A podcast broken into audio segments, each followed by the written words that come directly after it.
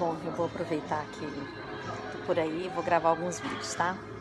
É, a gente fez a, a, primeira série que foi sobre os yamas, né? Ah, eu tô olhando pro lado errado, a câmera é pra lá, né?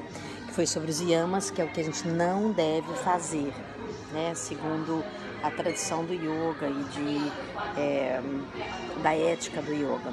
Agora eu vou falar para vocês sobre niyamas, o que a gente deve fazer. Bom, é, Satya significa limpeza.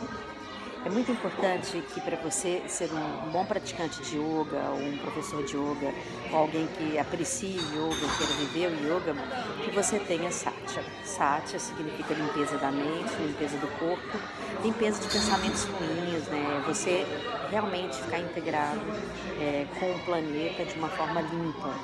Limpa de tudo, limpa de dores, limpa de mágoas, limpa e você poder trocar com o planeta. É, agora a gente vai falar mais sobre o que a gente deve fazer. Então são yamas e niyamas. E gente vai falar o que a gente deve fazer. É, no próximo vídeo eu vou falar um pouquinho para você é, sobre é.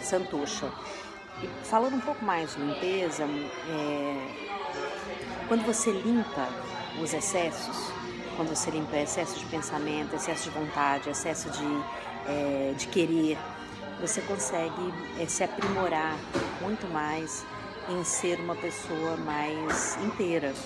Então, estar limpo é estar limpo de impurezas mentais, impurezas físicas e impurezas espirituais. Quem conhece o meu box, o Detox Mental, tem uma boa iniciativa de eu praticar pelo menos aqueles 100 pontos que eu coloco ali. São 100 cartas de detox. Se você quiser usar, é, vai te ajudar. Beijinho, até o próximo vídeo. Vai lá no YouTube me segue, tá aqui escrito embaixo. No meu YouTube, no Face, no Insta, everywhere.